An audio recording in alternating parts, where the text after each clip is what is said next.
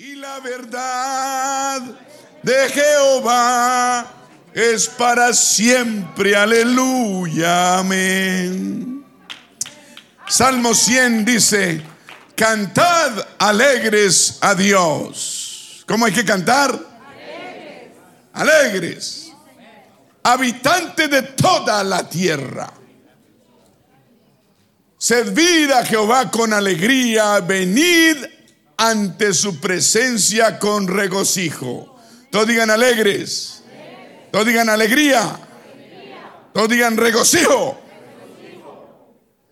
Reconocer que Jehová es Dios y Él nos hizo y no nosotros a nosotros mismos. Eso es tremendo.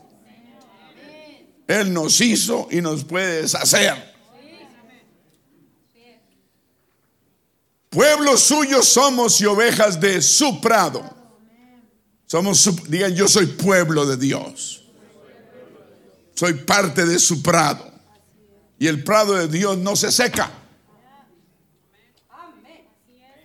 Así como los prados están ahorita secos, amarillos, el de prado de Dios no se seca. Entrad por sus puertas con acción de gracias y por sus atrios con alabanza. Todos digan acción de gracias. Digan todos alabanza. Alabadle y bendecid su nombre. Su nombre. Siempre la Biblia nos manda a bendecir y alabar su nombre. ¿Cuál es ese nombre? ¿Cuál es el nombre revelado del Antiguo Testamento en el Nuevo Testamento? A Él sea la gloria. Porque Jehová es bueno y para siempre su misericordia y, su verdad por todas las generaciones. Él es bueno y para siempre su misericordia y su verdad por... El salmista David dijo en el Salmo 48.1, vamos a verlo y nos sentamos, grande es Jehová y digno de ser en gran manera, todos decimos equivocadamente, grande Jehová y digno de ser alabado. Nos comemos de gran manera. ¿No dice así? ¿No dice en gran manera? Él es grande y digno de ser en gran manera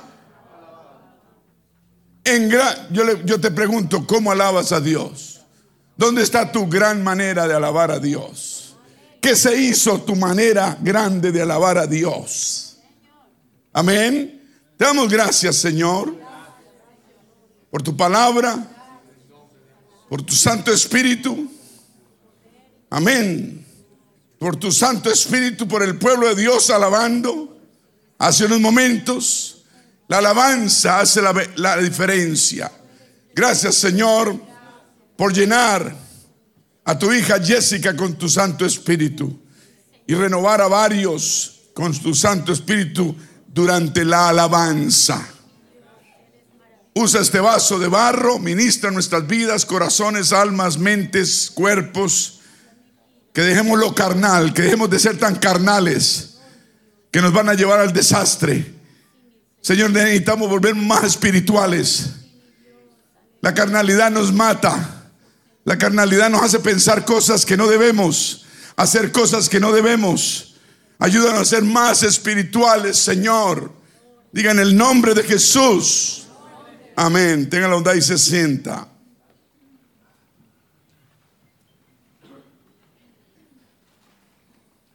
Dios es extraordinario.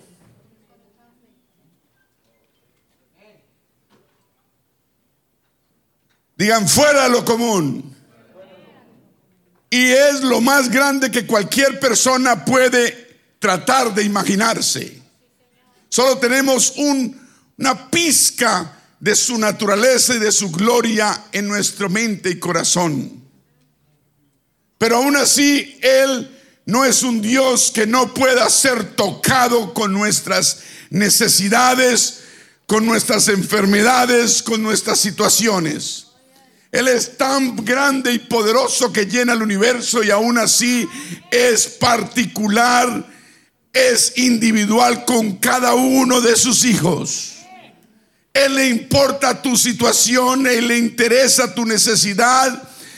Él quiere sanar su pueblo uno por uno. Él es un Dios y Padre que se interesa por cada uno de sus hijos individualmente e independientemente. ¿Me está escuchando? Él tiene tiempo para todos y para cada uno de nosotros. Dios no es un Dios que no tiene ojos para ver porque Él ve. No es un Dios que no tiene oídos para oír porque Él oye. Ni manos para palpar porque Él toca. Él toca todo corazón hambriento, sediento de Él. La invitación es tener un corazón sediento y hambriento para que Él obre. Estamos hace un rato que alabando a Dios. Por eso fue que cosas pasaron. No todos estaban alabando. No estoy hablando de persona en particular. Usted sabrá si estaba alabando o no. Pero todos deberíamos estar alabando y buscando a Dios. Si lo hizo el jueves, hoy debe hacerlo otra vez. Y si lo hace hoy, también lo, puede, lo tiene que hacer seguido. Esto es una cuestión de hacerlo continuamente. No importa la situación en que estemos, no importa lo que estemos enfrentando. Entre más problemas tenemos, más alabanza debe tener usted en su corazón. Ay, es que no siento, no siento. Pues alábelo si no siente. Esa es la alabanza que más toca el trono de la gloria. Una alabanza en medio de dificultades, una alabanza en medio de problemas, una alabanza en medio de enfermedades. Es obligar a nuestra carne a moverse en el espíritu. ¿O quién controla nuestra vida? Tiene que ser el espíritu de Dios. Dios merece alabanza fuera del ordinario. De una forma extraordinaria. Usted y yo debemos ser fuera del ordinario en nuestro aplauso, en nuestro canto, fuera del ordinario en nuestra voz. Así cante, le salen gallos, gallinas, no importa. Alabe a Dios de corazón. Levante manos al cielo. Alabe a su hacedor. ¿Viste a Jimmy aquí alabando a Dios?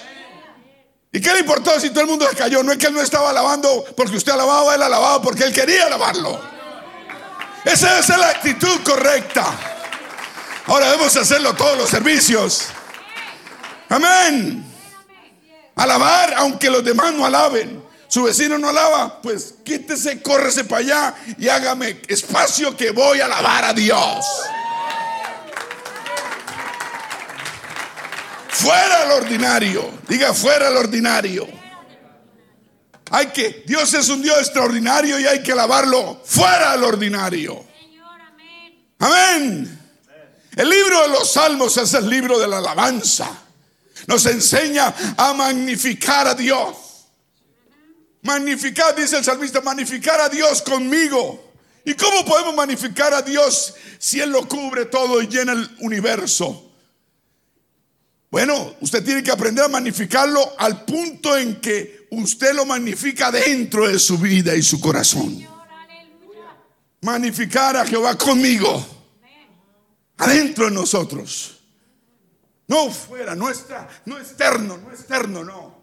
Podemos caer en, eh, el problema de la alabanza, los cánticos del coro, que esto, que la voz, que esto. No, estoy hablando de alabar a Dios de corazón. Está escuchando con un corazón claro, nítido, nuevo, un cántico nuevo que sale y emana del corazón. Ahí suceden cosas. Amén. ¿Cuántos dicen amén? Jessica recibió el Espíritu Santo ahorita porque lo alabó de corazón. Fue la alabanza de ella que movió la mano de Dios y dijo, voy a entrar en ella. Dios dijo, voy a entrar en ella, voy a morar en ella. Le voy a mostrar un poquito de mi gloria a ver qué ella hace con eso. A ver qué, reacción toma. Es tan solo el principio, no es la jubilación, ni menos es la graduación, es el principio. Amén. Dios nos da las arras de su espíritu para que podamos tener la fuerza para decirle que no al enemigo, no al pecado y, y, sí a Dios, no a la carne. Porque usted deja que su carne, su mente lo lleve, se lo lleva para el infierno. A mí también. Y eso es lo que quiere el diablo en nosotros, quitarnos la alabanza. Amén, quitarnos la alabanza. Y cuando a mí se me pierde la alabanza, pues me molesta el que alaba. Cuando a mí se me pierde la alabanza, usted alaba y ya empiezo a criticarlo. ¿Por qué alaba tanto? ¿Qué exageración? ¿Por qué brinca y llora y corre? Porque me vuelvo carnal. Es cierto, me vuelvo carnal. Cuando uno está carnal, cambia totalmente un giro de 300, 180 grados para el otro lado. Ya me molesta. Hay tanta gritería, ¿por qué no se callarán? que recoja la, ofrenda rápido y nos vamos. Un carnal piensa así. Y yo, me, yo puedo pensar así rapidito, si lo permito. Me va a molestar el que esté alabando, el que esté... No, respete la alabanza, ame la alabanza, busque la alabanza. Es que la alabanza hace que una persona que venga a esta iglesia por primera vez reciba el Espíritu Santo la alabanza corporativa y por supuesto la alabanza individual de la persona. ¿Cuántos dicen amén? El enemigo quiere robarte la alabanza. Quiere que ponga las manos abajo y tengas manos caídas. Manos caídas. Manos caídas. Señal de derrota.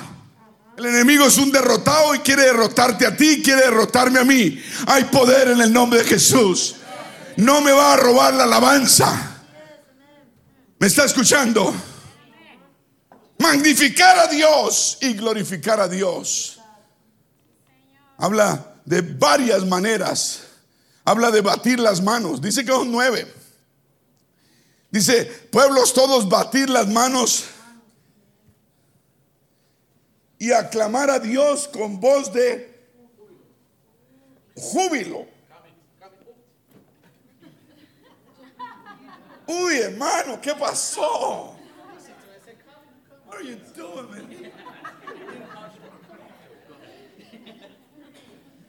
¿Pero tengo puntería o no? Todavía. Todavía. El viernes los, jóvenes se fueron para patinar en el hielo y yo me les pegué. Mi esposa no quiso ir y yo me puse esos patines Wow, son como una tonelada en cada pie. Vale 16 las dos horas por el rato. No es caro, bueno. Sí, no. Pero usted se pone 8 dólares de patina aquí y 8 patina aquí. Y yo salí a ese hielo y no podía levantar los pies.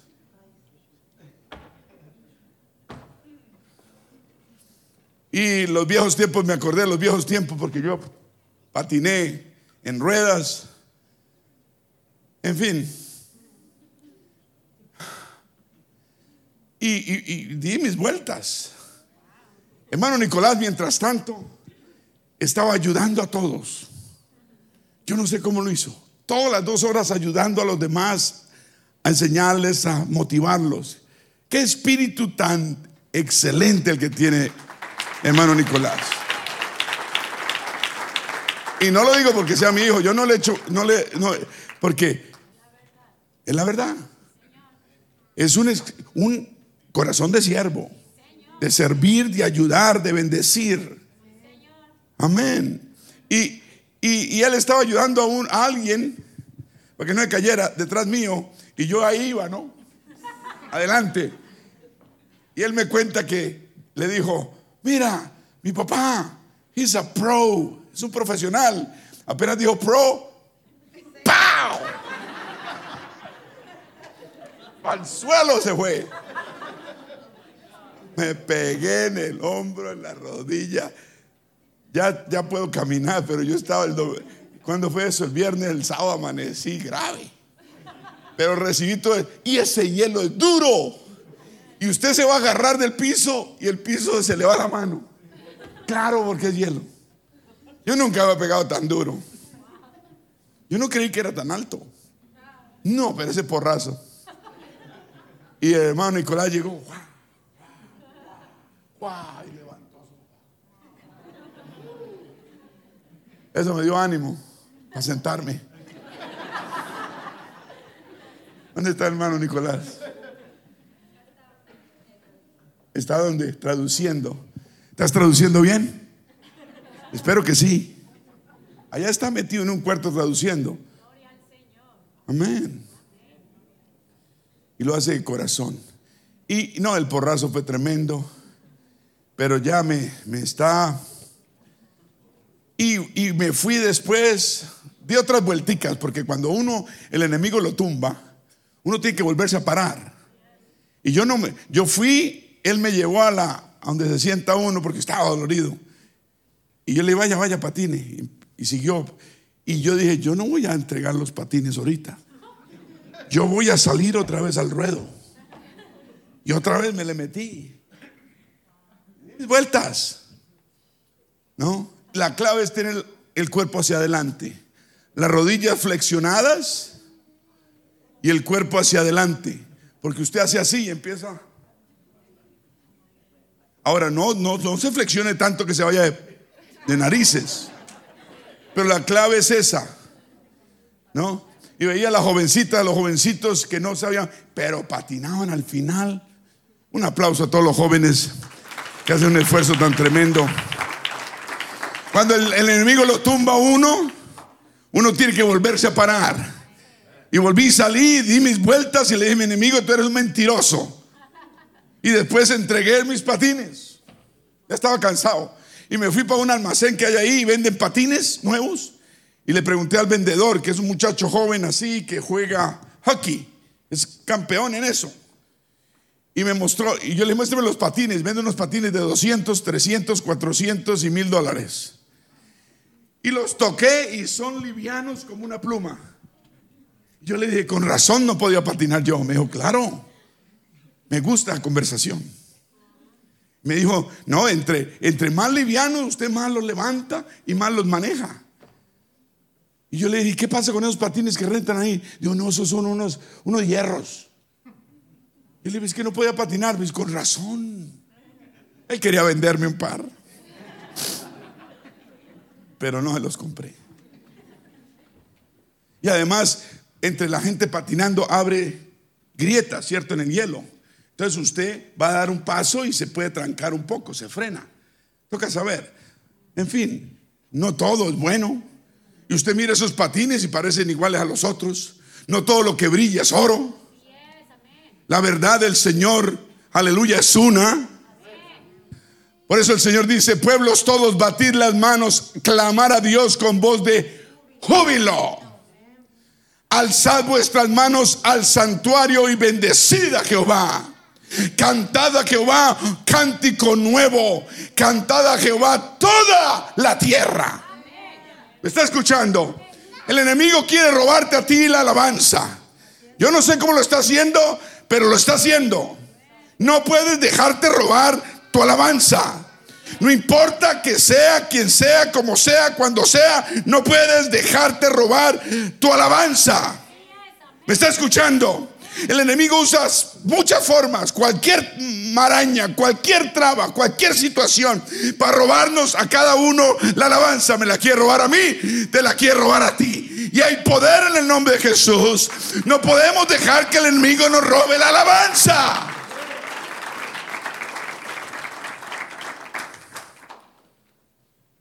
El salmista nos dice que hablemos continuamente de la bondad de Dios. Si usted se fija, se centra en la bondad de Dios, siempre va a tener alabanza en su corazón.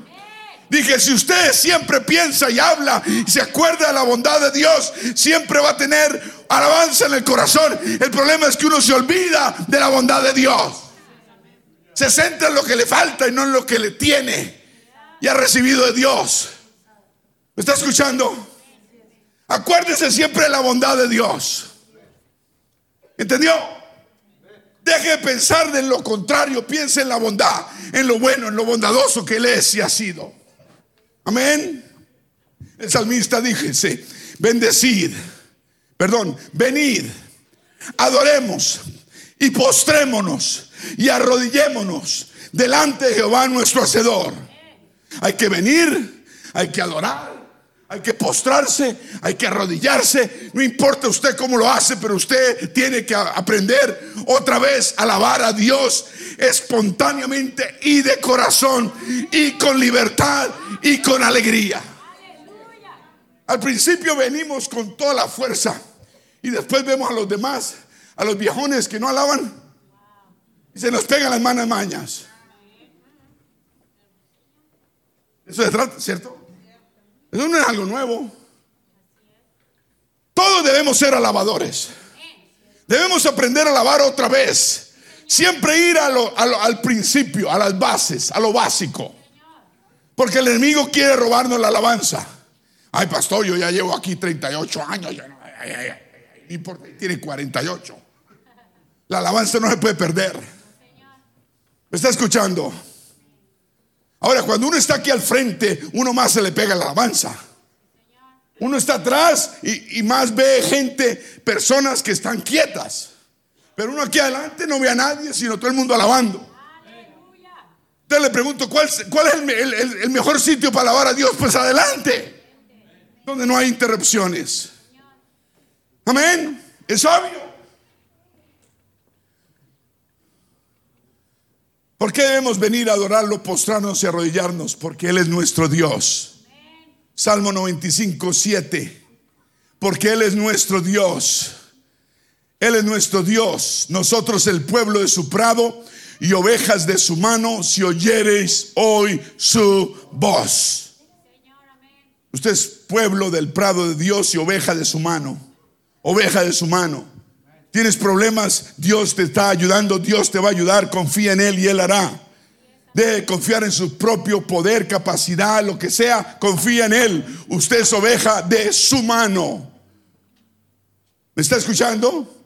Usted es pueblo de su prado. Tenemos problemas y perdemos toda espiritualidad. Eso es lo que el enemigo quiere. Pasarandearos como a trigo. Si hay problemas más espirituales, nos volvemos, nos debemos volver. Si hay situaciones más espirituales, más alabadores debemos ser. El diablo primero que dice, mantén esas manos caídas. Manos caídas, manos caídas. Manos caídas. Ese es el lema del infierno. Levanta tus manos. Alaba a Dios. Ahí hay victoria. Es más, la única victoria es con la boca abierta alabando a Dios y las manos arriba y el corazón abierto creyendo en Él. Es la única victoria. Después dice el salmista, versículo 8, estoy en Salmo 95, 8. No endurezcáis vuestro corazón. Eso es lo que el enemigo quiere, endurecer el corazón. Tenemos cosas con, este hermano, tenemos cosas con este otro, tenemos cosas aquí, tenemos cosas y nos, que, y nos endurece el corazón. Eso es viejo. Eso es más viejo que la moda de andar a pie. Más viejo que la sarna. El enemigo quiere endurecer el corazón nuestro. Nos quiere volver duros, nos quiere volver carnales que las cosas que pasen aquí entre nosotros, o lo que sea, o los problemas que tengamos en la familia, en el trabajo, lo que sea, nos endurezca el corazón. Dios no tiene nada que ver con los problemas que tengamos en el trabajo, en la familia, en la escuela, en la universidad. Él no es el culpable. ¿Por qué Dios va a pagar? El enemigo aplaude cuando usted mantiene manos caídas, porque Él quiere endurecernos el corazón. Trata conmigo, trata con usted, trata con el que sea. Dice, no endurezcáis vuestro corazón como en Meriba, como en el pasado, como en el día de Masá en el desierto. Dice el Señor, no hagas eso, no cometa el mismo error. Tenemos que aprender de los errores pasados. No nos podemos volver duros de corazón. ¿Qué es eso? Tenemos corazón ardiente para Dios. No podemos ser como un yoyo, que una semana sí y otra semana no. ¿Qué clase de fe es esa? Tenemos que ser más balanceados en las cosas de Dios. Salmo 151, lo conocemos. Alabad en su santuario. Alabarle la magnificencia de su firmamento. Alabarle con sus, por sus proezas. ¿Acaso Dios no ha hecho proezas en su vida? No, es que sí ha hecho muchas, pero es que tengo un problema ahorita que no me lo ha solucionado. ¿Cómo se lo va a solucionar con esa clase de, actitud? No dice Dios que tienes que alabarlo, no importa el problema que tengas. Alabarlo por sus proezas. Alabarlo conforme a la muchedumbre de su grandeza. Alabarle a son de bocina. Alabarle con pandero y danza.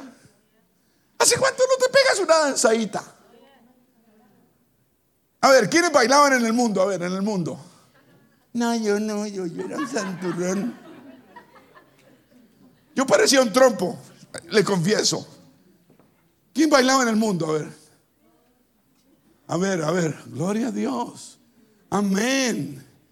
Amén, eso, qué bueno, qué bueno. No qué bueno que bailaba en el mundo, pero qué bueno que usted es sincero. Amén. A mí me gustaba más la fiesta que la comida. No, ambos me gustaban. Yo iba a la fiesta para que me dieran comida. Si uno lo alababa en el mundo, más lo tiene que alabar en el mundo que, nuevo que Él nos ha dado. En este mundo nuevo. Amén. Si la música nos hacía mover el esqueleto, el gozo del Señor nos debe hacer mover algo más que eso. El corazón. Si no nos daba pena mover el esqueleto para allá al son de una música. Amén. Una vez iba yo en el carro con mi esposa en una calle y al frente había un negocio con un vidrio y luces y gente adentro. No se oía la música, pero se veía la gente.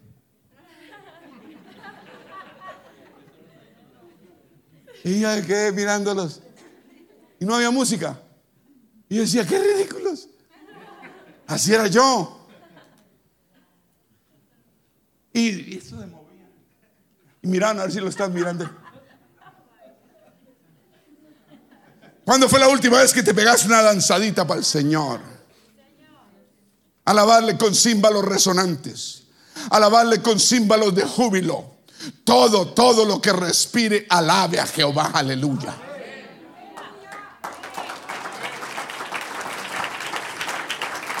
No podemos nosotros volvernos modernos aquí que no vamos a alabar a Dios libremente, espontáneamente, abiertamente, de corazón, con angustia, con sinceridad. No, ese espíritu de modernidad no se va a meter a la iglesia. ¿Me está escuchando? De que, ay, tenemos que, ay, no, vamos a alejar a los invitados. Oye, yo llegué a la iglesia por, porque vi una partida de locos alabando al Señor. Y eso me atrajo. A la carne le dio vergüenza y quería salir corriendo. Pero el Espíritu decía, ¿para dónde va? ¿Para dónde va? Métase aquí, caramba. Carne mentirosa. Y se metía otra vez.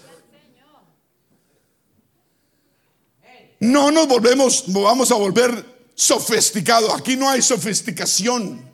En el cielo no hay gente sofisticada. Hay solo alabadores. Tenemos que seguir alabando espontáneamente, abiertamente, de corazón, con angustia, con sinceridad, libremente. ¿Está escuchando? Aquí nunca vamos a ser sofisticados graduados. O sea, ¿quiere que le traduzca sofisticado graduado? Se llama tibio y frío. Una persona tibia y fría no quiere alabar a Dios. Ay, no.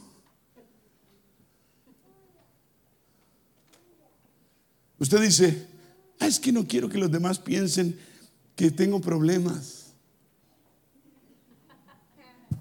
es lo de menos. Todos tenemos problemas. No se trata de los demás, se trata de Dios y quien es el único que puede verdaderamente ayudarnos. ¿O no? ¿O usted no cree? Si usted no cree, ese es el problema, pero Él es el único que te puede ayudar, a usted y a mí. Uno no alaba por la gente, ni siquiera por uno mismo. Lo alabamos porque Él se merece toda nuestra alabanza y nuestra gloria. Él no me necesita a mí, Él no lo necesita a usted. Nosotros somos los que lo necesitamos a Él. ¿Me está escuchando? El problema es que estamos muy tibios, muy fríos, muy carnales. Y empezamos a pensar en tonterías. Cuando usted se eleva, usted las tonterías las deja abajo. Cuando usted está en el espíritu, usted lo, carnal, lo tibio, lo, lo, lo, no, no, lo superficial, usted no quiere ni hablar de eso porque son pequeñeces. Pero cuando estamos carnales, no, cogemos las pequeñeces y las tonterías y las agrandamos y el diablo nos aplaude.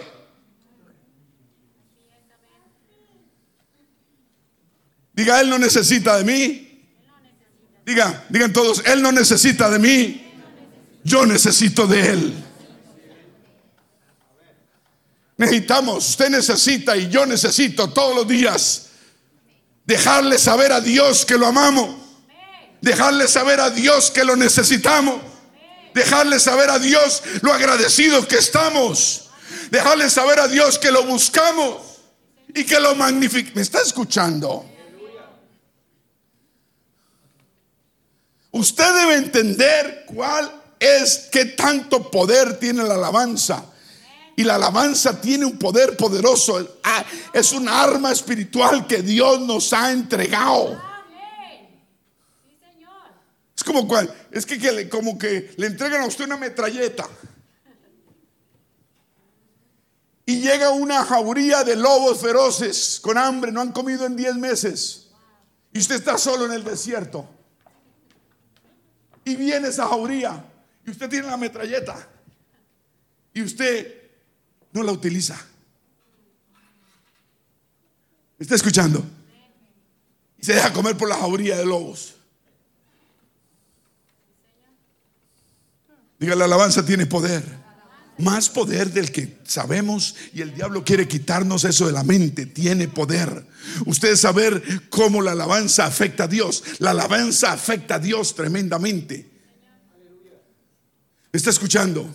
La alabanza afecta a Dios, afecta a un servicio tremendamente, la alabanza.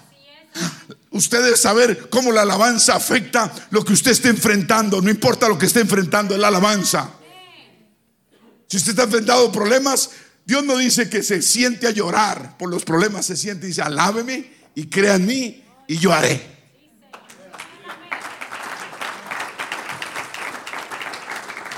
Usted debe saber cómo la alabanza es lo que usted necesita en su vida. Usted debe saber cómo la alabanza puede derrumbar paredes, obstáculos, problemas, sacar enemigos a volar. La alabanza. La alabanza le calla la boca al enemigo. El enemigo le está hablando a usted al oído. Usted con la alabanza lo cae, lo calla. La alabanza. Uno se eleva porque él está abajo. Amén. Él quiere bajarlo a uno. Él lo ve a uno aquí y lo quiere bajar. Lo quiere bajar. Lo quiere bajar. Sí, Señor. Alguien diga, aleluya.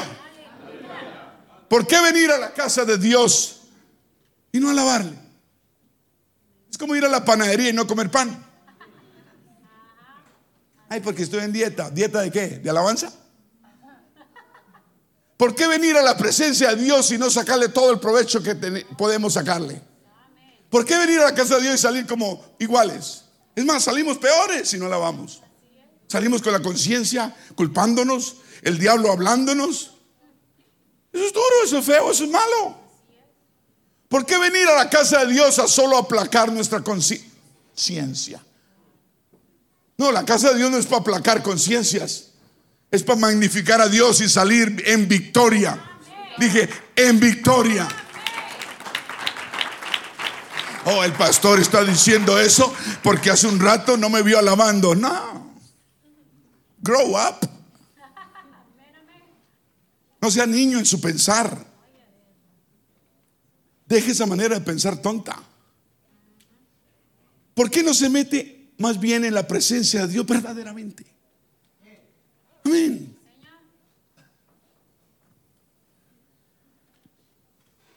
¿Por qué no, no usted sabiendo la situación en que enfrenta, las necesidades que tiene, no confía más en él en vez de confiar en médicos, en el vecino, en los amigos?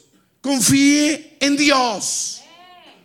¿No es Él acaso todopoderoso? Él cambia situaciones. Él transforma vidas y mundos y mentes. Si lo transformó a usted y me transformó a mí, ¿será que Él es incapaz de cualquier cosa? Si es, es capaz de sacarnos del mundo, del pecado, de la droga, del alcoholismo, del, del de todo y sentarnos aquí todos encorbatados y todos con moño, Él es capaz de cualquier cosa. Dije, Él es capaz de cualquier cosa.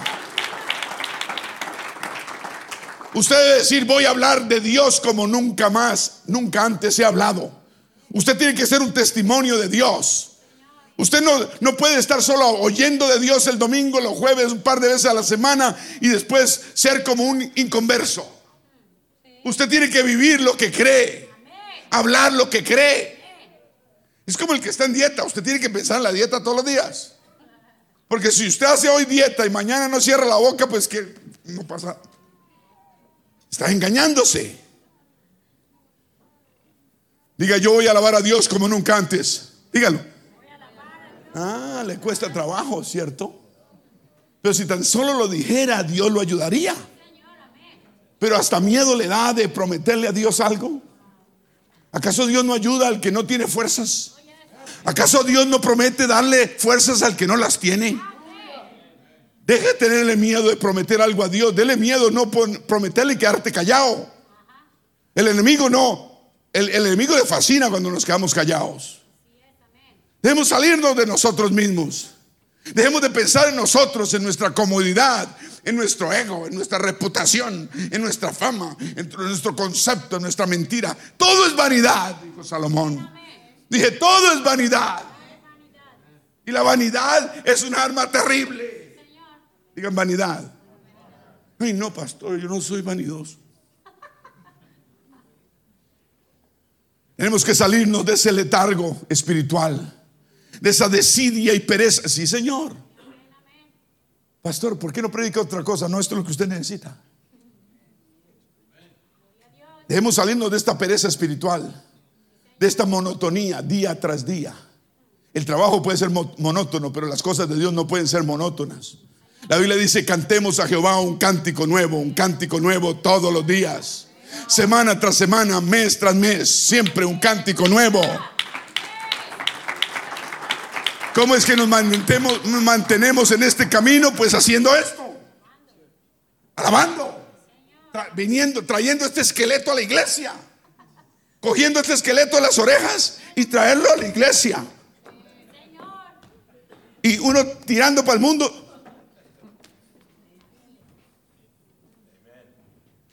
Cuando usted llegue con las orejas rojas, yo sé quién lo estaba tirando. Gloria al Señor, amén. Así lleguemos arrastrados a la iglesia, tenemos que venir a la iglesia.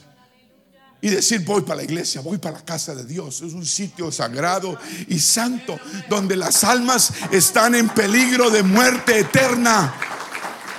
Sí, aquí está las almas están en peligro de muerte eterna, muerte eterna. Y yo puedo ser bendición o yo puedo ser maldición. Yo sé mucho, yo sé demasiado. Demasiado se me ha sido revelado. Yo tengo que venir a la iglesia con el ánimo y la actitud correcta siempre. Yo tengo que levantar y no tumbar. Construir y no destruir. Siempre recibiendo lo mismo. Porque siempre damos lo mismo. No, si de aquí pasamos aquí y después aquí. Aleluya. Y levantamos la voz. ¿Qué pasaría? Tal vez usted está ahí sentado queriendo recibir el Espíritu Santo y no lo ha hecho. Yo le digo, haga algo extraordinario. Venga adelante. Diga, yo quiero recibir el Espíritu Santo. Y lo vamos a ayudar a, que lo reciba, lo vamos a motivar. Pero si usted lo abre, Dios lo va a llenar. Dije, Dios lo va a llenar. No podemos ser, no podemos ser trabas para los demás.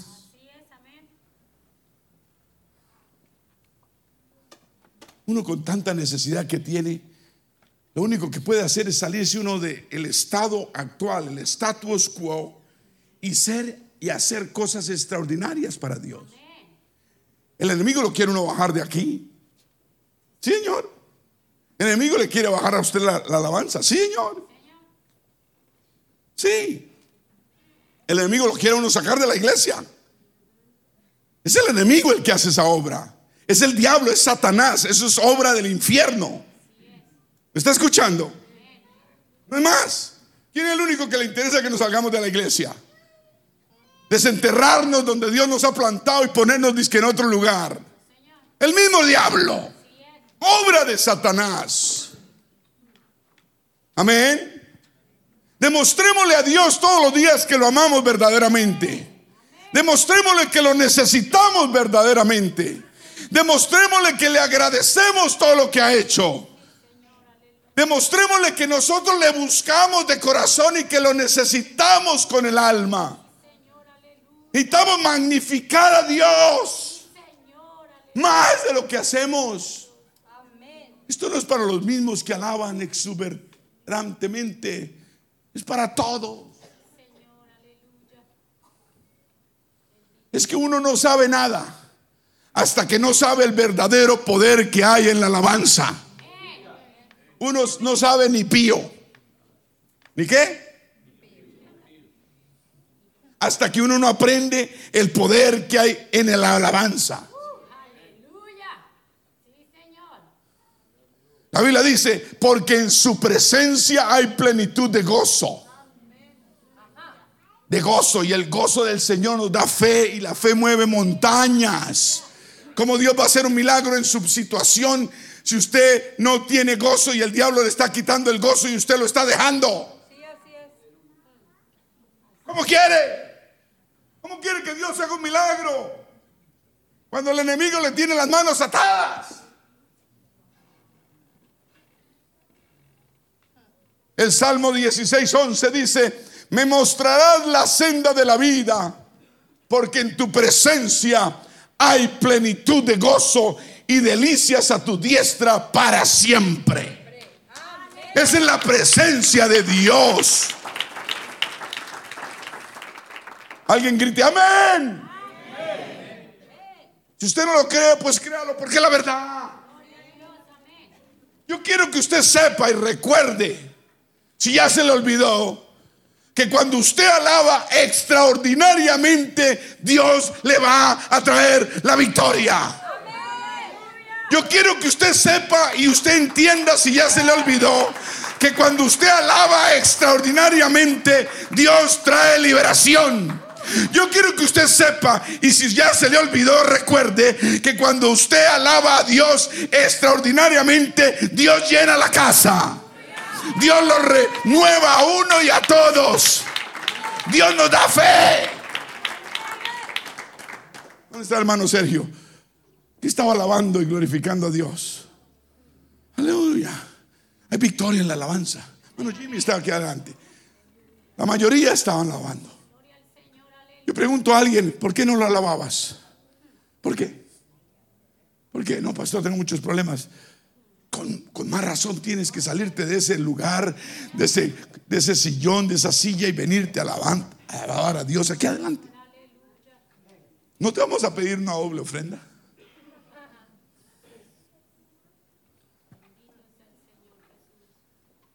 ¿Cuántos dicen amén?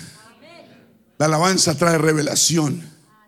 La alabanza nos da guía y nos da sabiduría para poder saber decir lo que debemos decir Amén, necesitamos sabiduría. La alabanza nos, nos vuelve más espirituales y controlamos la lengua. ¿Me está escuchando? ¿Me está escuchando? La alabanza nos vuelve más espirituales y controlamos la lengua. O la lengua, como usted la llame. Ese demonio chiquito rojito que todos tenemos.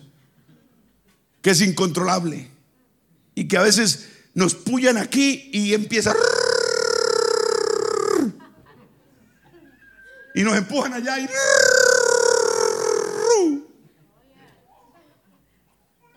es el miembro incontrolable de todo el cuerpo. Ahí está hermano Sergio, un aplauso hermano Sergio. Estamos hablando de su alabanza, hermano Sergio.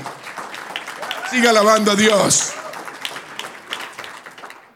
Es el miembro incontrolable, la lengua. Que no puede controlarse, únicamente el Espíritu Santo puede controlarlo. Por eso cuando una persona recibe el Espíritu Santo, lo primero que toma control el Espíritu Santo, Dios es la... Este diablito aquí rojito. Y Dios lo puso rojito para que no se nos olvide. O usted lo tiene negrito. O pink. El Espíritu Santo toma a la persona y lo primero que hace es dominarle la lengua y nos hace hablar un lenguaje angelical. La Biblia lo llama lenguas angelicales. Como, como Jessica estaba hablando ahorita. Un lenguaje angelical. Salía, emanaba. Es el Espíritu Santo que nos llena y empieza a mostrarnos que Él es real, que Él es vivo, que Él es suficiente. Y nos está demostrando que Él vive. Eso debe ser un testimonio de parte de Dios suficiente para nosotros para poder caminar con Él de ahora en adelante. Dice que son las arras del Espíritu, o sea, el down payment, o sea, la cuota inicial que Él nos da, el Espíritu Santo. Usted bautizado y con el Espíritu Santo usted debería estar de lleno en las cosas de Dios. Usted no debería estar, no debería estar arrastrando los pies. ¿Cuántos dicen amén? Alguien diga aleluya. Es que cuando entramos en la presencia de Dios, el miedo se va y entra la fe. Por eso es que no, no tenemos fe cuando salimos de la iglesia a veces, porque dejamos de alabar. El miedo se va, entra la fe. La tristeza se va y nos llenamos de gozo. La desesperanza se va y nos llenamos de esperanza. La debilidad se va y llega la fortaleza. Por la alabanza, por la alabanza, por la alabanza. La derrota se va y llega la victoria. La enfermedad se va, se aleja y nos mantiene sanos. Yo en estos treinta y pico de años, ¿cuánta, cuánta enfermedad me, me, habrá tirado el demonio y apunta a la alabanza? Eso es como uno meterse un, ¿Cómo se llama lo que ponen ahora? Inyección de... Eso, para el COVID. Eso le da uno antivirus. La alabanza es un antivirus. Usted alaba y usted queda como el hombre increíble.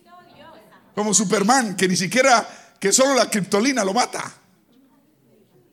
Aleluya. Les pasó por encima porque no tiene Superman. ¿Quién es Superman? No es usted. Diga, la catástrofe se va y llega la paz. Hay que llenar nuestra vida de alabanza, hay que llenar nuestra casa de alabanza, hay que llenar todo lo que tenemos de alabanza. Deje de escuchar música mundana. Apague ese radio, apague, bote esa música mundana, bótela. Ay, no, pastor, es que gasté miles de dólares en esa música. Se la voy a regalar a alguien. No maldiga a nadie. Prenda de candela y bótela a la basura. ¿Cómo usted va a mantenerse espiritual cuando está oyendo música mundana toda hora? O de vez en cuando. La radio tiene mucha música cristiana, a veces cristina, pero va más o menos. Oiga música que le, que le ministre el alma, el corazón, el espíritu. Con razón el salmista David dice que en su presencia, que la clave es su presencia es venir ante su presencia. ¿O no dice así? Es venir, no a la presencia del pastor o de los hermanos, o no, no es la presencia de Dios. Diga, yo tengo que entrar en su presencia. Esa es la actitud de todos. Cuando venimos a la iglesia, antes de venir, vamos a entrar en su presencia.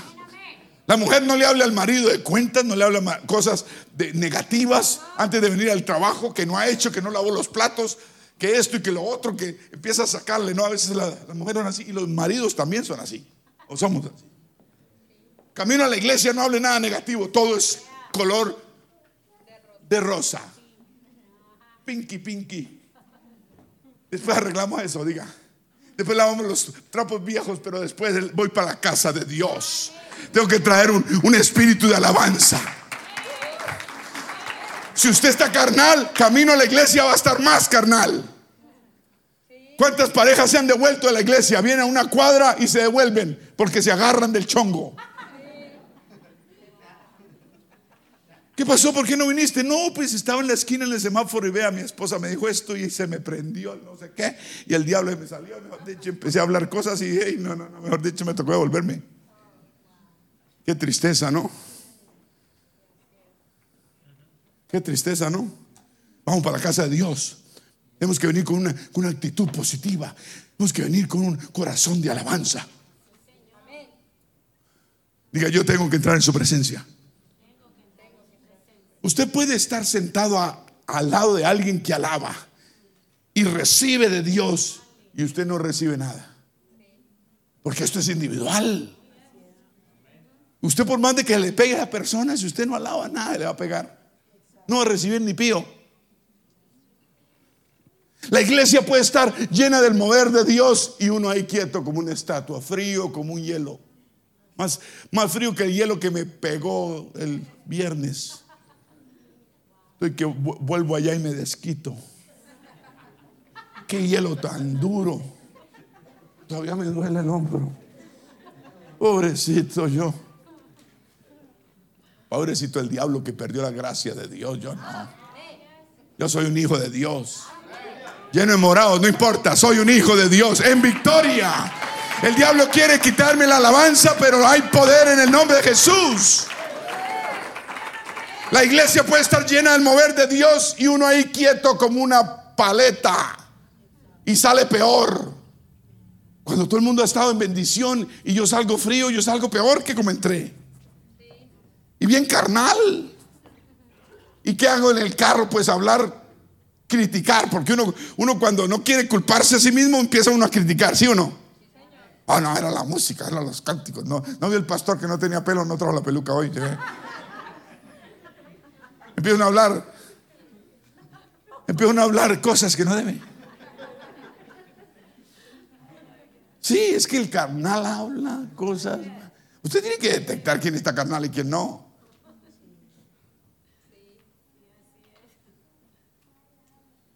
Porque para que usted esté en su presencia, usted debe decidir, decidir alabarlo, pero radicalmente.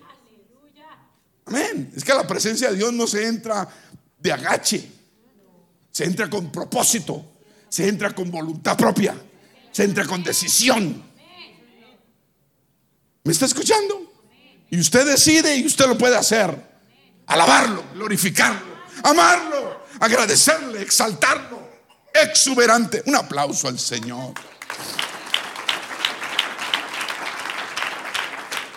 ¿Sabe usted cuál es el gran beneficio de la alabanza que tiene muchos? Que Dios habita, vive, se revela en las alabanzas de su pueblo. Que Dios habita, vive, se revela en las alabanzas de su pueblo. ¿Le parece poco el beneficio? Dije, ¿le parece poco? A menos que usted no quiera nada con Dios. Usted quiera de sí mismo y quiera buscar sus cosas y tengo mis planes y tengo mis cosas. Usted lo que está es carnal.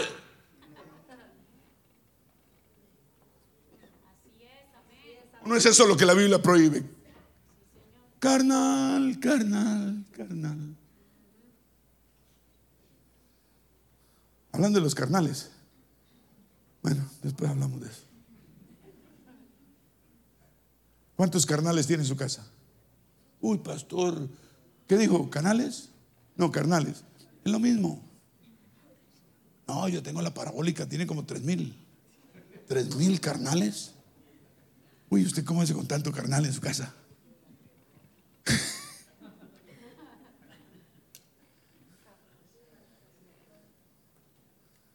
Entre más yo le alabo, el más se acerca a mí. Es la verdad. La carne tira lo carnal, el espíritu tira lo espiritual. ¿A quién vamos a alimentar más? Con la alabanza tú alimentas el espíritu que hay en ti. Sí. Con las manos caídas alimentamos la pobreza, la desidia, la maldición, las cosas malas, los problemas, todo lo vemos negro. Pero cuando usted alaba, todo se aclarece, todo se achica. Los problemas se achican, Dios se agranda. Entre menos usted lo alaba, más grande. Entre menos usted lo alaba, los problemas más se agrandan y Dios más achica. Entre más usted alaba a Dios, los problemas más se achican y Dios más se agranda. O usted dirá, ay no, yo no, yo no soy digno. Nadie es suficientemente digno. Uno lo alaba a Él porque Él es el único digno de alabanza. Ay, le fallé. Pues alábelo. Y de paso se arrepiente. Ay, le fallé. Es que hice esto esta semana. Pues alábelo. Y de paso se arrepiente. Fácil. Ahora, no lo repita. Dios no lo perdona a uno para que uno tenga permiso para hacerlo otra vez. Dios lo perdona a uno para uno no volverlo a hacer.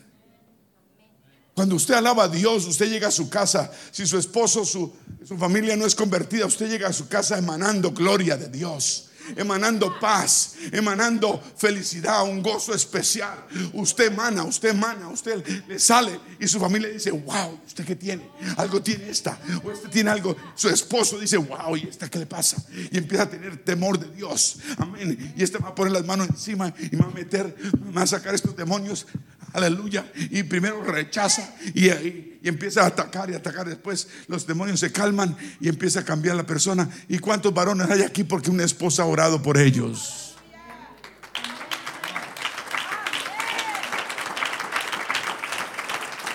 No importa lo que usted atraviese, no importa lo que haya hecho o no haya hecho, no importa lo que el enemigo le esté trayendo o no le esté trayendo, alabe a Dios porque Él es digno.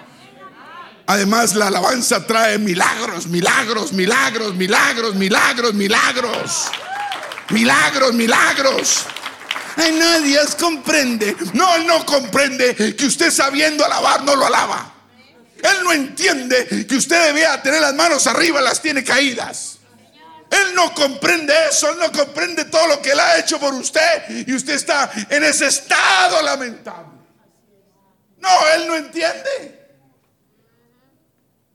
Alabe a Dios porque Él es digno. Alguien grite aleluya. Santiago 4, 7. Someteos, pues a Dios. Una palabra fuerte, no nos gusta, la carne no le gusta la palabra. pero el Espíritu le fascina. Porque el Espíritu sabe que a través del sometimiento hay liberación, libertad, bendición y gloria de Dios. Es a través del sometimiento, pero la carne no quiere someterse. La carne quiere sublevarse, la carne quiere, quiere, quiere, quiere que cosas que la mente le obliga. La Biblia dice, someteos pues a Dios y resistir al diablo, decirle no al diablo y va a huir de vosotros. Note que usted tiene que, y yo tenemos que someternos primero para poder resistir. Usted en la alabanza se somete, pero de corazón. Usted no debe alabar con un corazón sublevado, arrogante, orgulloso, prepotente. ¿Ah? Usted tiene que alabar con el corazón que es. Entonces usted está sometiéndose verdaderamente a Dios y usted le dice al enemigo, no. ¿Cómo le dice? Y el enemigo ah, ah, ah, huye como perrito regañado. Otros quieren resistir al diablo sin sin someterse a Dios y el, y el perrito más ataca. Someteos pues a Dios y resistid al diablo y huirá de vosotros. Qué versículo tan poderoso. No aprenda nada, aprendas este. Aprenda a someterse a Dios. ¿Verdad? De corazón. No cuando le convenga, no una semana sí, otra semana no. No, no, no, no, no. Dios no quiere yoyos espirituales. Someteos pues a Dios, resistid al diablo y huirá de vosotros. Por el enemigo ataca tanto a la gente porque no se somete totalmente a Dios. Sometimiento, esa es la clave. ¿Acaso el Señor, el Dios de la gloria, se manifestó en carne en el cuerpo de Jesucristo, se hizo carne y sangre, se limitó a un cuerpo y lo recibió la Virgen María y se sometió al Espíritu de Dios? ¿Me está escuchando? Él nos enseñó sometimiento. Versículo 8, Santiago 4, 8. Acercaos a Dios y Él se acercará a vosotros. No hay otra forma más fácil de acercarse a Dios que por medio de la, por medio de la alabanza. Alabanza. Qué lindo ver gente con las manos arriba. Yo quisiera que usted levantara las manos siempre. No aquí, levántelas. Levántelas con regocijo. Levántelas con libertad. Levántelas sin, sin, sin desidia. Levántelas sin pereza. Levante esas manos. Es, una señal de rendición a Dios. Y Dios opera, Dios obra, Dios derrama, Dios llena, Dios unge, Dios bendice, Dios rompe cadenas. Alabanza. Siendo el arma más poderosa que tenemos y Dios nos ha dado es la que el enemigo te está quitando y robando. Tú le estás dejando quitar la alabanza. ¿Me está escuchando? Acercaos a Dios y Él se acercará a vosotros. Pecadores, limpiad las manos. Y vosotros los de doble ánimo, doble ánimo, purificar vuestro corazón. Note que una persona con doble ánimo no tiene el corazón purificado. Dice la palabra que debemos purificar el corazón para dejar ese doble ánimo, doble ánimo. ¿No dice el, versículo que el hombre de doble ánimo es inconstante en todos sus caminos? ¿No dice así?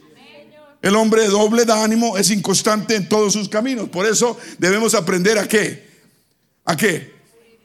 A purificar nuestros corazones. Purificar el corazón. Tenemos el corazón dañado. ¿Qué nos está dañando el corazón? Tantas cosas que nos puede dañar el corazón.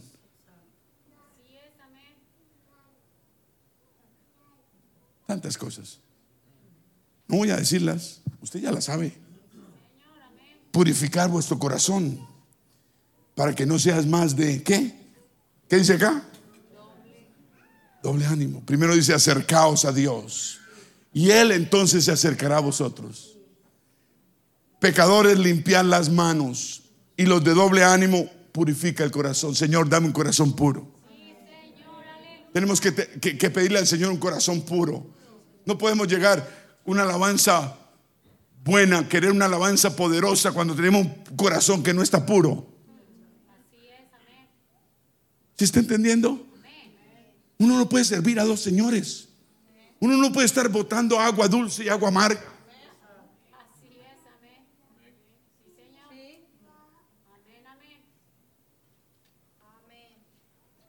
10, no, perdón, 9. Afligíos. Afligíos y lamentad y llorad. Vuestra risa se convierta en lloro y vuestro gozo en tristeza. Humillaos delante del Señor y Él os exaltará. Yo sé que los que llevan aquí años han oído estos versículos mil y una vez.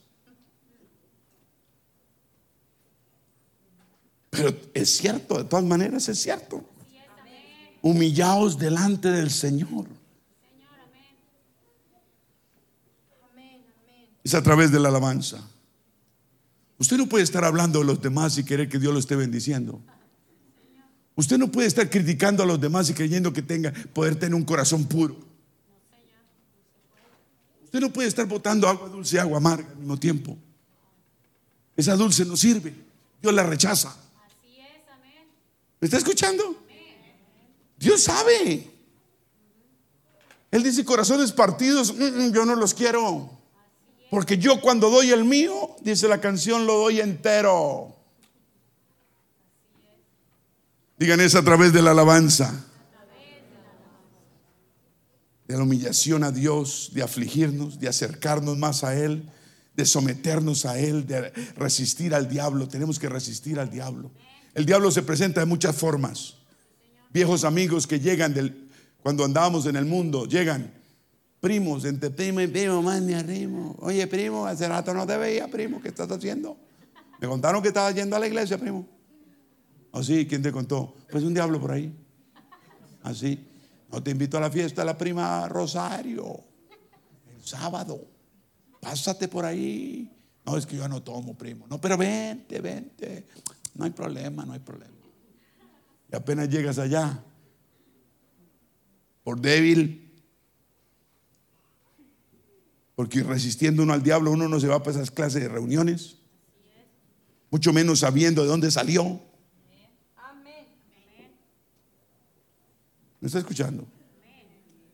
Ah, primito, ya llegó el primito, y que la fiesta, y que tal, que pégate una bailadita y una cervecita, primito. Y empieza la presión. Y usted bien sediento porque trabajó todo el día. Y le pasan una de esas frías. Y dice, una al año no hace daño. Pero el problema es que dices eso cada ocho días. Una, una, una le quita a uno la espiritualidad. Porque la conciencia empieza a uno a perseguirlo. Y no hay cosa peor que tener una conciencia cargada. No hay, como, no hay como andar con la conciencia tranquila. Usted ve que el primo le manda un texto. Oh, el mismo diablo te reprendo en el nombre de Jesús. Usted no le dice al primo eso. Pero ese no es el diablo, el primo, es que el diablo lo está usando el primo. Sí, señor. Cuando timbra el teléfono y alguien empieza a llamarle a meterle cuentos raros a usted. Sí. Ah. Y lo he visto durante 23 años aquí. El que está carnal quiere volver carnal a todo el mundo. Es como el marihuano, quiere marihuanar a todo el mundo. El marihuano Oh, todo el mundo, vean, fúmese, esto está rico, está bueno. Y se la da gratis. Porque él se siente mal que él esté en las nubes y en el infierno también. Y los otros estén, no, no estén. Cuando llamen esas, usted corte, le diga, en nombre de Jesús. Amén. Afligíos y lamentad y llorad, vuestra risa se convierta en lloro y vuestro gozo en tristeza. Humillaos delante del Señor y Él os exaltará. Diga, es a través de la alabanza. Es simple y sencillo.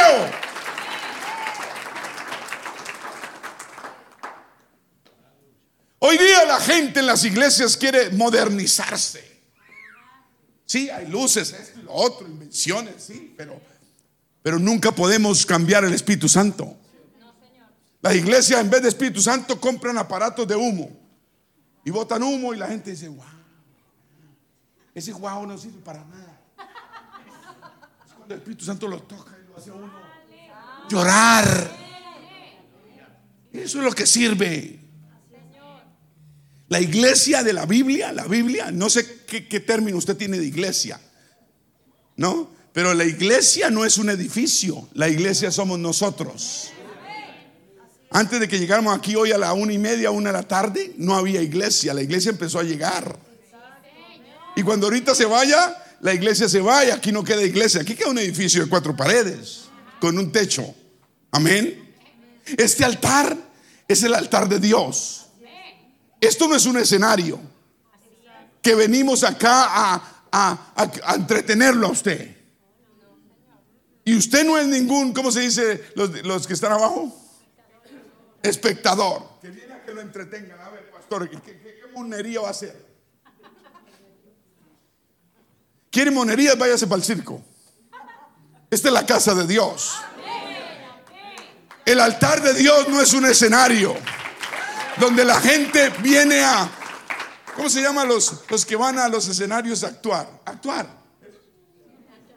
Actuación drama. Esto no es un drama. Los cantantes no son artistas que performan. No. La música no es una banda. No. ¿Cuál banda? La banda es mundana. Refiriéndose así, ¿no? El predicador no debe ser un orador motivacional que lo motiva a usted. Usted no, yo motivarlo a qué. Yo lo, único que yo quiero motivarlo es que usted siga caminando hacia adelante para irse al cielo. Esa es mi motivación principal.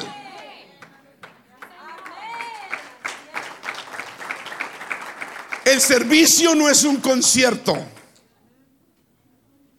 La congregación no es una audiencia que solo mira. Y después mira el reloj y se va.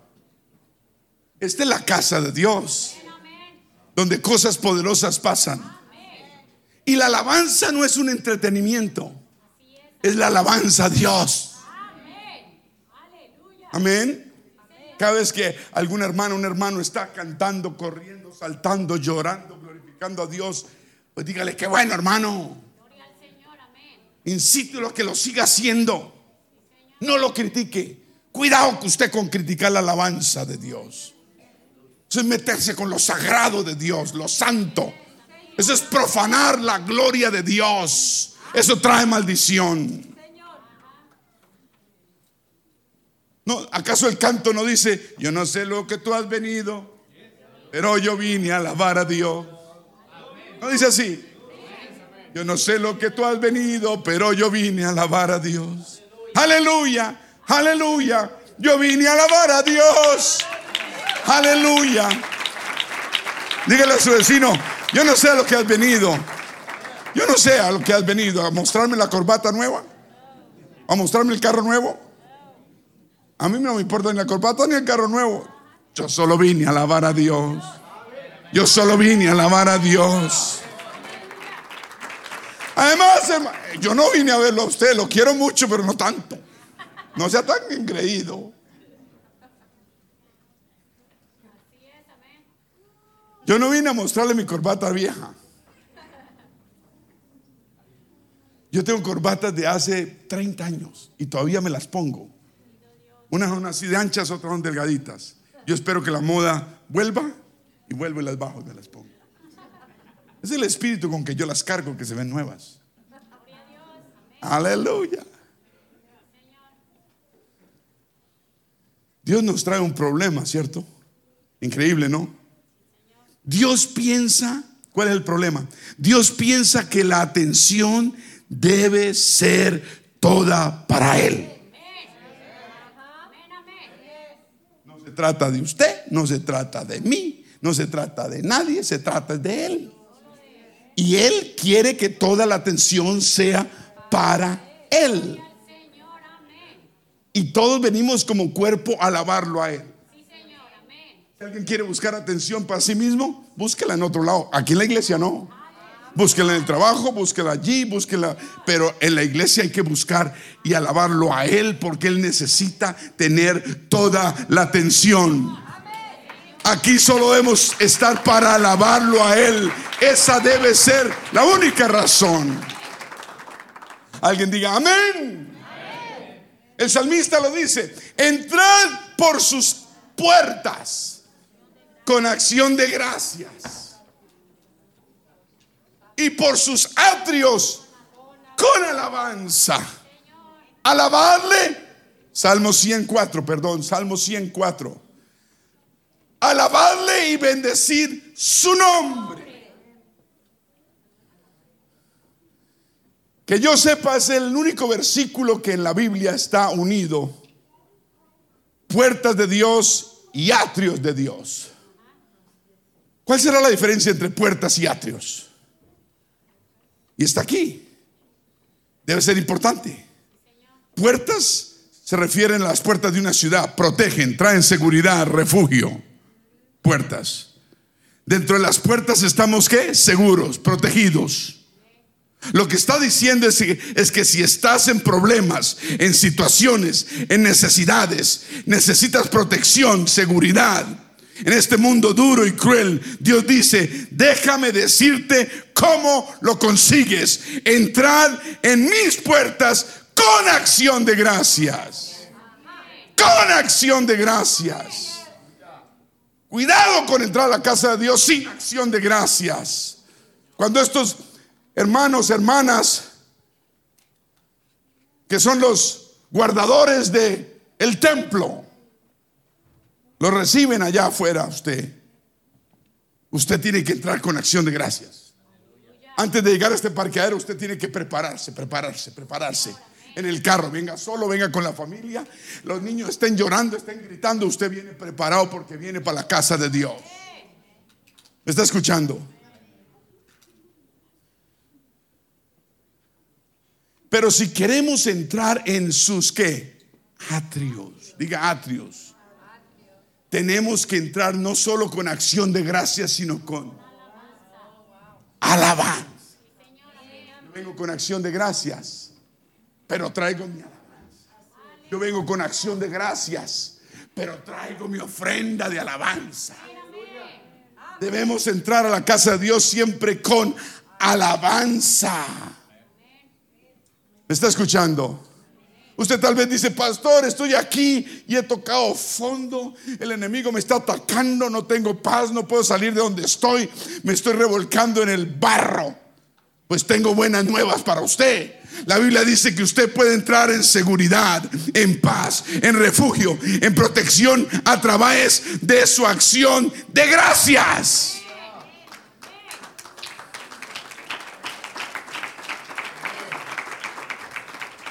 Y usted mira y a través de todo su caos y toda su basura, usted encuentra algo para darle gracias a Dios y alabarlo.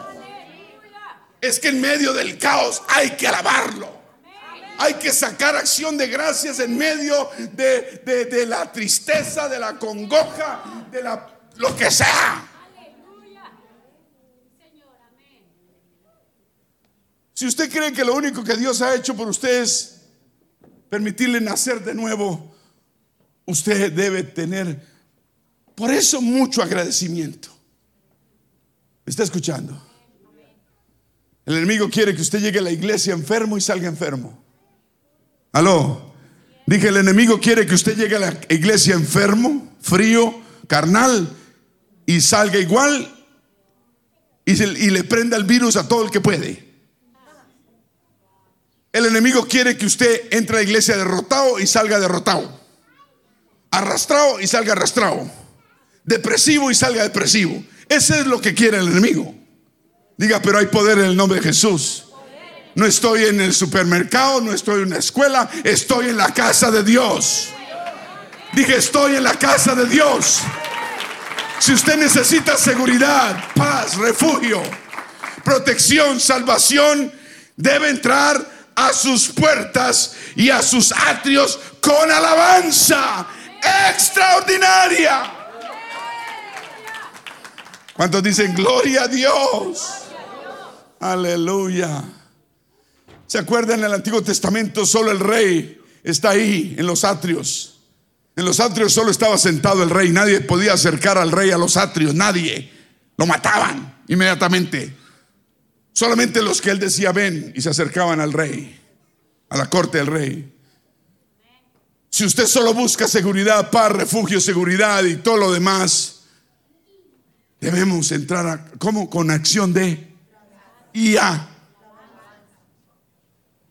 Pero si usted quiere entrar a los atrios de Dios, diga atrios de Dios, ante su verdadera mismísima presencia, donde usted puede presentarle a Él todas sus necesidades, solo hay una forma de lograrlo. Entrar a sus atrios con alabanza. Alabanza. Diga, ¿dónde están los músicos? Alabanza. Alabar a Jehová. Naciones todas, pueblos todos, alabarle. Porque ha engrandecido sobre nosotros su misericordia y la verdad de Jehová es para siempre, aleluya, amén. Y la verdad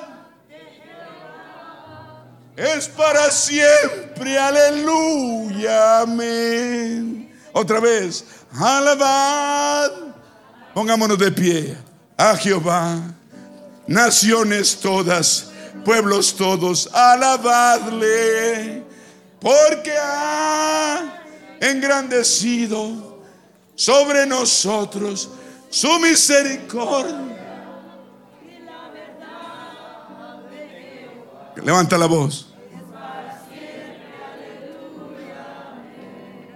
Y la verdad de Jehová es para siempre. Aleluya. Amén. Damos gracias, Señor, por tu palabra. Yo quiero hacer un llamado a este altar. Si su alabanza no ha estado 100%, ha estado tal vez 99, 98, 90, 50, lo que sea por ciento. Yo quiero que venga a este altar. Venga a este altar. Si usted quiere una alabanza mejor para el Dios que usted le sirve, venga a este altar que Dios le va a dar la alabanza que usted necesita. Acércate. Si su alabanza no ha estado el 100%, ven a este altar. Si los problemas te bajan tu alabanza, ven a este altar. Si tienes situaciones en tu vida, ven a este altar. Si te quieres arrepentir de tus pecados, ven a este altar. Si quieres bautizarte en agua para perdón de pecados en el nombre del Señor Jesucristo, ven a este altar. Si no hay nada que se interponga, puedes ser bautizado hoy. ¿Quieres recibir el Espíritu Santo? Ven a este altar. Vamos a levantar las manos al cielo. ¿Me están escuchando? Vamos a levantar manos al cielo. Aleluya.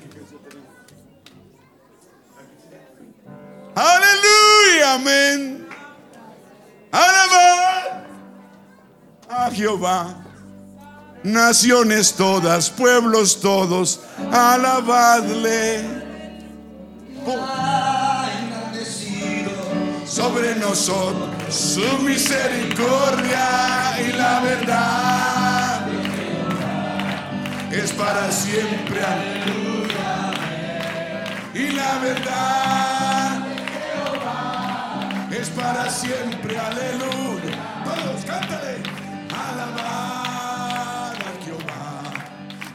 es toda.